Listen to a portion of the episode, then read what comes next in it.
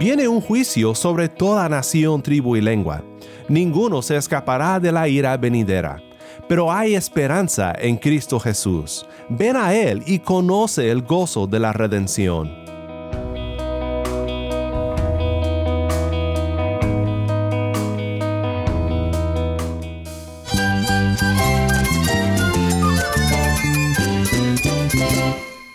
Cristo es la esperanza. Cristo es mi Señor y mi Salvador. Cristo ha transformado mi vida. Cristo es la viña. Separado de Él, nada puedes hacer. Cristo es el camino, la verdad y la vida. Jesús es mi todo. El único descanso, la única paz verdadera es con Jesucristo. Estás escuchando a El Faro de Redención. Cristo desde toda la Biblia para toda Cuba y para todo el mundo.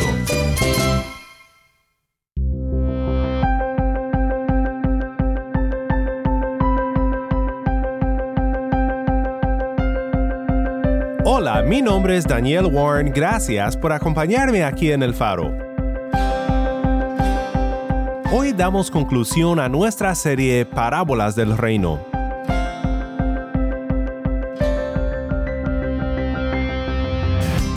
Hoy llegamos a una parábola muy apropiada para la ocasión, con Cristo enseñando desde un barco a oyentes parados en la orilla del mar de Galilea. Y esta parábola habla claramente del juicio final. Todos necesitamos oírla y saber en quién pondremos nuestra confianza en el juicio, porque ninguna persona se escapará de este día que viene. Si tienes una Biblia, busca Mateo 13 y quédate conmigo. Hoy también contamos una vez más con un invitado especial que nos acompaña desde Cuba para compartir su testimonio con nosotros. Porque estamos en un camino muy difícil, caminar siguiendo los pasos del Maestro. Que el Señor nos, dé eh, nos use como instrumento en sus manos y que podamos ser de bendición para nuestras vidas y para bendecir a otros con nuestros testimonios. Más de nuestro hermano Abel en unos momentos. Antes de comenzar, te quiero recordar que tenemos ahora un número de WhatsApp. Para suscribirte a nuestro canal de distribución de contenido o para enviar un mensaje al equipo del Faro, puedes escribirnos al número 1786-373-4880.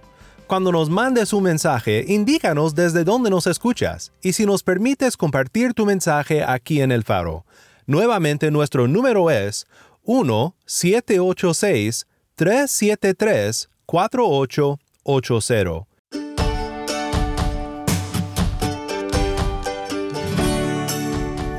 Fue de gran bendición en el día de ayer oír testimonios desde Cuba de cómo Cristo rescata y transforma la vida. En unos momentos más quiero que escuches un testimonio más desde Cuba de un hermano en Cristo que también compartirá con nosotros su música que él usa para dirigir alabanzas en el reino de Cristo.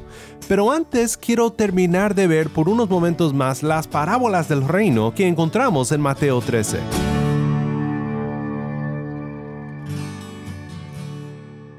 Al final de esta sección de parábolas en Mateo 13, regresamos de cierta forma al inicio de Mateo 13. Recuerda la escena de cómo comenzó el capítulo.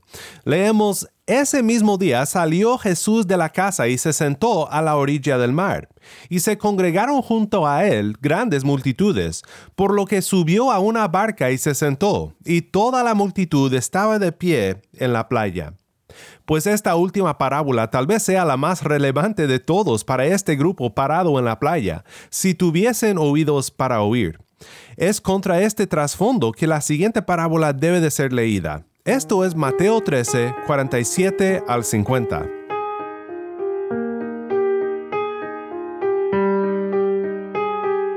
El reino de los cielos también es semejante a una red barredera que se echó en el mar y recogió peces de toda clase. Cuando se llenó, la sacaron a la playa y se sentaron y recogieron los peces buenos en canastas, pero echaron fuera los malos. Así será en el fin del mundo. Los ángeles saldrán y sacarán a los malos de entre los justos, y los arrojarán en el horno de fuego. Allí será el llanto y el crujir de dientes. Muchas gracias, Tai. Nuevamente esto fue Mateo 13, 47 al 50.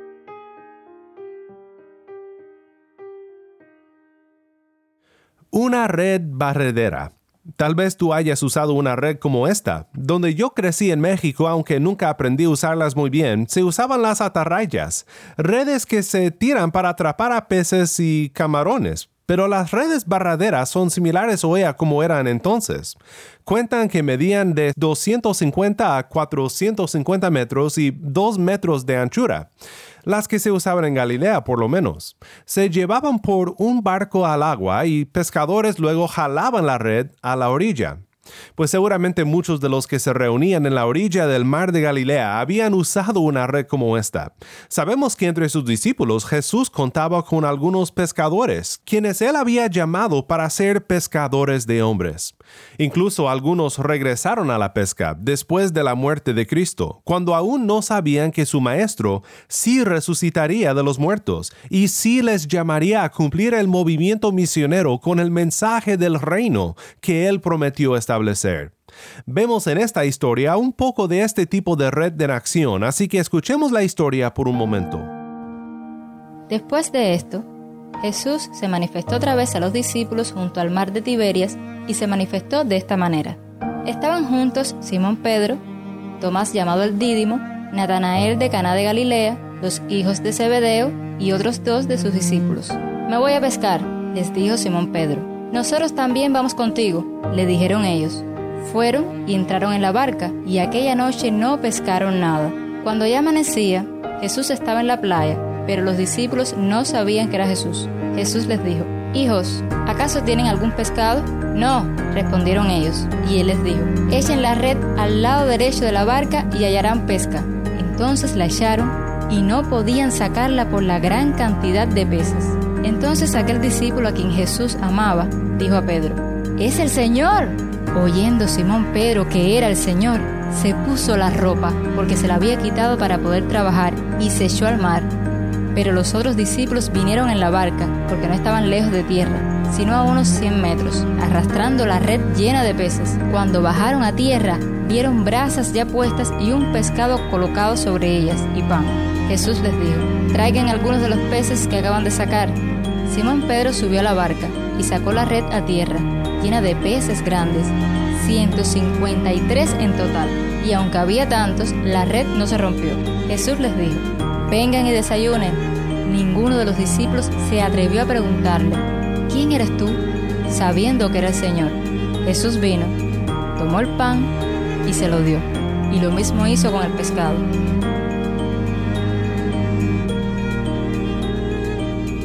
Esta fue la tercera vez que Jesús se manifestó a los discípulos, después de haber resucitado entre los muertos.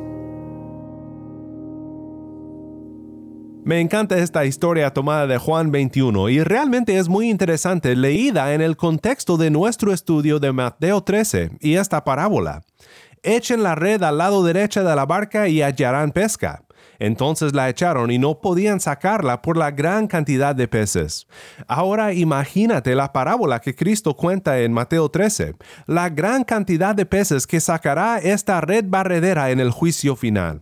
Los discípulos fueron llamados a ser pescadores de hombres, pero hay otra pesca una pesca que no resulta en salvación, sino en condenación. Y es esta pesca del juicio final en la que se enfoca esta parábola de Jesús. Así será en el fin del mundo. Los ángeles saldrán y sacarán a los malos de entre los justos, y los arrojarán en el horno de fuego. Allí será el llanto y el crujir de dientes. Un detalle muy importante de notar es que en el versículo 47 donde dice peces de toda clase. Pues como comenta Craig Blomberg, esto más bien se puede traducir peces de toda raza. Blomberg observa que esta es una manera muy extraña, dice Blomberg, de hablar de peces, pero una manera natural de enfatizar la universalidad del juicio de Dios. Yo te quiero invitar ahora, tú que me escuchas, tú que tengas oídos para oír, si en nuestros tiempos en la palabra estás gustando lo que oyes de Cristo, si tu corazón se está calentando a su mensaje de amor y de redención, no demores, no camines, corre a Cristo, que Él te espera para redimirte, para salvarte. Viene un juicio sobre toda nación, tribu y lengua. Ninguno se escapará de la ira venidera pero hay esperanza en Cristo Jesús. Ven a Él y conoce el gozo de la redención. Jesús termina diciéndoles en el versículo 51 a los discípulos, en lo que a veces sí y a veces no se toma como la última parábola del capítulo. Dice en el 51, ¿Han entendido ustedes todas estas cosas? Sí, le dijeron ellos. Versículo 52. Entonces Jesús les dijo, Por eso todo escriba que se ha convertido en un discípulo del reino de los cielos es semejante al dueño de casa que saca de su tesoro cosas nuevas y cosas viejas.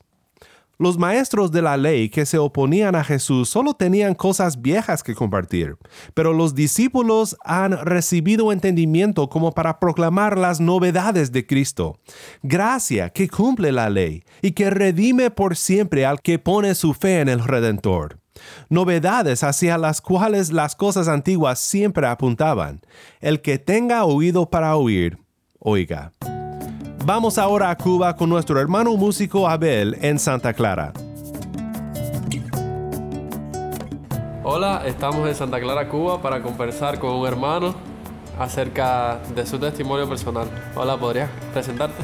Sí, mi nombre es Abel Castañedo, eh, soy de la iglesia Los Pinos del Paseo de la Paz, soy ministro de alabanza, por la gracia del Señor, puedo caminar con Él puedo servirle y puedo ser un adorador. Siempre tratando de que sea como dice la palabra, que el Señor busca adoradores que le adoren en espíritu y en verdad. Así es. Abel, y quería compartir cómo conociste a Jesús.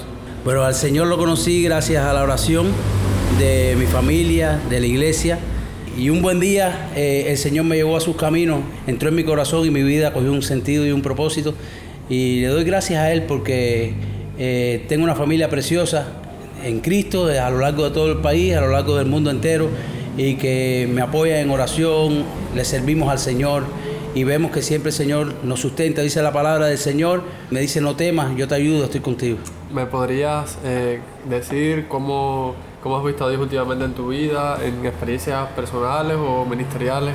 Bueno, a Dios lo veo diario. Eh, el Señor me regala siempre un nuevo amanecer, una nueva mañana y en cada eh, propósito y plan que yo como, como humano me propongo, siempre veo que las puertas se abren, siempre veo que le puedo, lo, puedo glorificar y le puedo siempre agradecer porque Dios es bueno, ha sido bueno y siempre será bueno. Me gusta mucho alabarle, me gusta mucho componer canciones que expresen mis sentimientos hacia Él y, y he visto cómo Él me ha usado no solamente desde el punto de vista personal, sino para edificar la iglesia, para servirle en la extensión de su reino y para poder animar a la iglesia y a aquellos hermanos que, no conocen y que conocen al Señor, porque estamos en un camino muy difícil a caminar siguiendo los pasos del Maestro. Que el Señor nos, eh, nos use como instrumento en sus manos y que podamos ser de bendición para nuestras vidas y para bendecir a otros con nuestro testimonio. Amén. Y qué lindo es saber que estamos compartiendo unos con otros y alentándonos en esta carrera y en, en esto de tesoro que es Jesús para nosotros. ¿Y me podrías compartir a ver cómo últimamente has visto que, que te ha usado en qué ministerios más particulares? ¿Alguna experiencia más personal? Bueno, el ministerio, eh, me son señores, el ministerio de la música, el ministerio de alabanza, soy ministro de alabanza. He visto cómo el Señor me ha dado la facilidad de poder ministrar su palabra a través de los cánticos y cómo sin saberlo, muchas veces sin saber qué decir, el Señor me usa de una forma que hay hermanos que, se me han acercado y me han dicho eh, qué palabras de aliento me has dado, cómo te usa el Señor. Y yo le doy gloria a Dios porque humanamente yo sé que esas cosas no, no las hago, no las hubiera podido hacer, pero el Señor hace cosas maravillosas y puede, de algo que tú te sientes débil, puede hacerte fuerte, puede hacerte crecer y puede, puede ser usado. Dice la palabra de Dios que el poder de Dios se perfecciona en tu debilidad. Y hay veces que yo pensaba que no podía enfrentar a una prueba, a un problema, a, un ministerio. Y hemos visto siempre que el Señor nos ha sustentado, el Señor nos ha provisto y el Señor eh, se ha glorificado siempre en nuestra familia y en nuestra iglesia. Amén, así es. Y así es la gracia. Es hermoso ver cómo Dios nos regala tanto y nosotros no somos nada. Todo es para su gloria y para Él. Y podrías para terminar exhortar a los hermanos del Faro de Redención para que sigan adelante en su vida. Bueno hermano, tú que me estás escuchando, siempre encomienda a, Jehová tus obras y tus pensamientos serán afirmados. Disfruta la palabra del Señor, atesórala como un, como un gran tesoro que es en tu corazón, porque es la sabiduría para tú enfrentarte en la vida, para poder dar palabra viva y eficaz, que es la palabra del Señor, que es la única que tiene poder para cambiar y palabra que tiene poder para transformar. No te bases en tus fuerzas, ora al Señor y el Señor cada día vas a ver que te vas a crecer ante cualquier problema. Anima, pero sobre todas las cosas vive la palabra del Señor. No solamente ser oidor de ella, lo más lindo de la vida cristiana es ser hacedor de la palabra y dejarte guiar por ese gran capitán y ese gran rey que tú tienes, el Señor de señores. Amén, así sea. Muchas gracias, Abel, por este tiempo que hemos compartido. Ha sido de mucha bendición para mí. Gracias, José. Bueno, gracias gracias a ti, Jojito.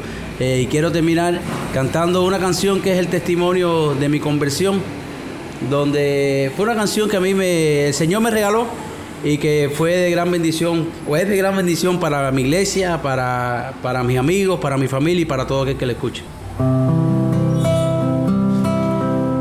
Los domingos se iban todos, yo solo aquí. Inventaba alguna excusa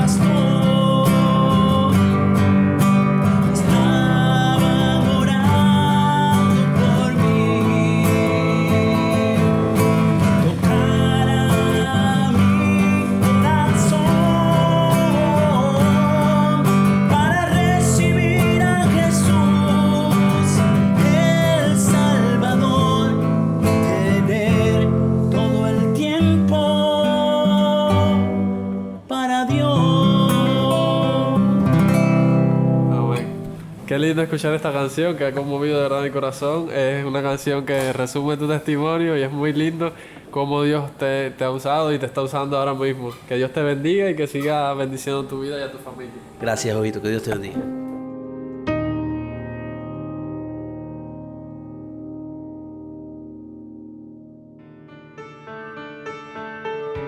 Mi nombre es Daniel Warren y esto es El Faro de Redención.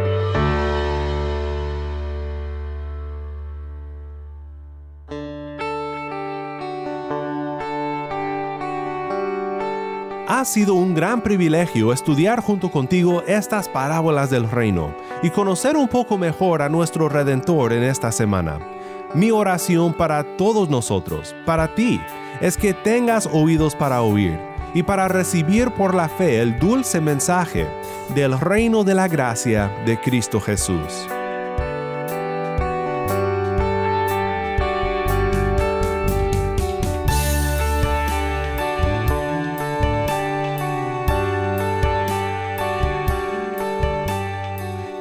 Faro de Redención como programa radial fue ideado para Cuba, pero ha crecido a un nivel global y si estás en sintonía fuera de Cuba, te agradezco por pasar estos tiempos con nosotros estudiando temas que nos fortalecen en nuestro caminar cristiano.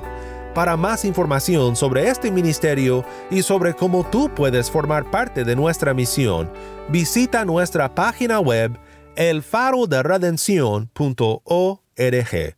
Nuevamente nuestra página web elfaroderedencion.org. No olvides que también nos puedes seguir en las redes sociales, en Facebook, Instagram y Twitter. Solo busca El Faro de Redención. Allí encontrarás más contenido durante la semana para animarte en tu fe y para mantenerte informado sobre el ministerio de El Faro.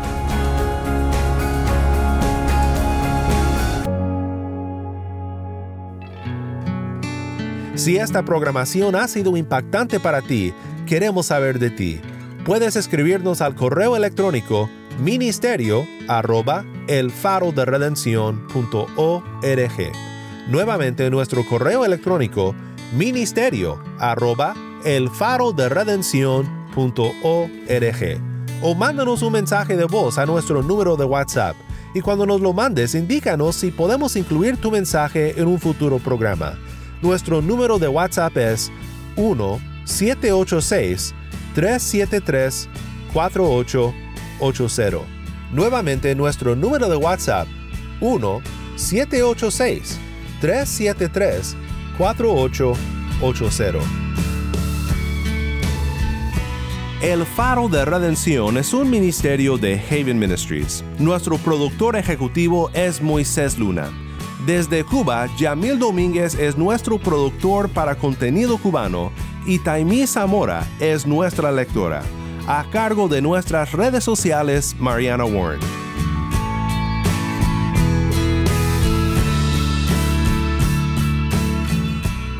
Mi nombre es Daniel Warren. Te invito a que me acompañes la próxima semana para seguir aprendiendo de la palabra de Cristo juntos la luz de Cristo desde toda la Biblia para toda Cuba y para todo el mundo, aquí en el faro de redención.